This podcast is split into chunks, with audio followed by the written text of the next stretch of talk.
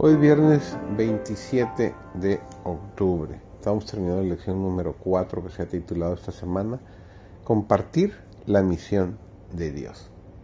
Servidor David González, entramos al resumen de esta semana. Se suele decir que Abraham aceptó el llamado de Dios porque tenía fe. No se dan más detalles que ese.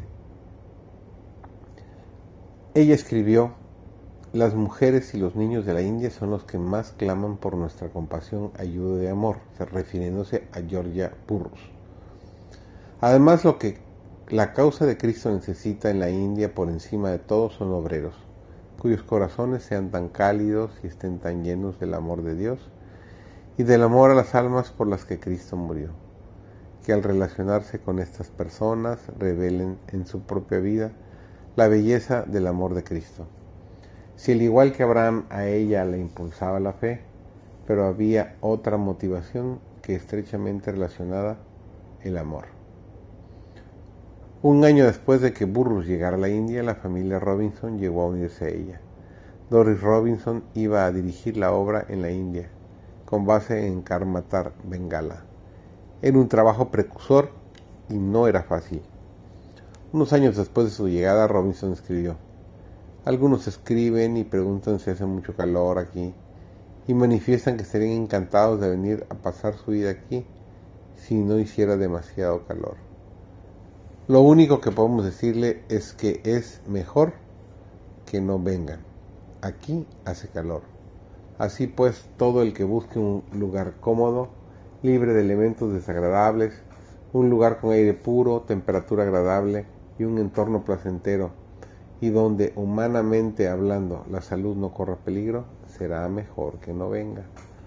Pero la condición que existe aquí es precisamente lo que nos lleva a decir, ven y ayúdanos. Y la razón misma por la que nos alegramos de estar aquí. Tristemente, solo un año después de escribir estas palabras, Robinson había muerto. Él y otro misionero, el doctor Frederick W. Brown, contrajeron la viruela y no se recuperaron. William Spicer, que en aquel momento se encontraba en la India, visitó a Robinson durante sus últimos días. Al recibir la noticia de que el anciano Robinson parecía destinado a morir, bajé y estuve con él en sus últimas horas de conciencia, escribió Spicer. Le dije que si tenía que renunciar a su trabajo, quizás Dios lo utilizaría para llamar la atención sobre las necesidades de la India de una forma que ni siquiera su propia vida podría conseguir. Me contestó con los labios hinchados. Quizá, quizá, eso espero. Realmente creo que su muerte atrajo a la India una atención que se dejó sentir en los años siguientes. Doris Robinson, de 51 años, fue enterrado en Karate, Bengala. Tres años después, de estas muertes, siete años después de llegar a la India, Burrus se casó con Luther Burgess, un compañero de misión. Más tarde se trasladaron al norte de la India y he aquí un último paralelismo con Abraham, de quien sabemos que vivió en tiendas. Nos dice Hebreos 11.8, nuestra tienda es de apenas 2.5 por 3 metros. Escribió en 1907 en una carta dirigida al anciano Haskell y su esposa pero bastante grande para que quepamos todos y todas nuestras posesiones terrenales.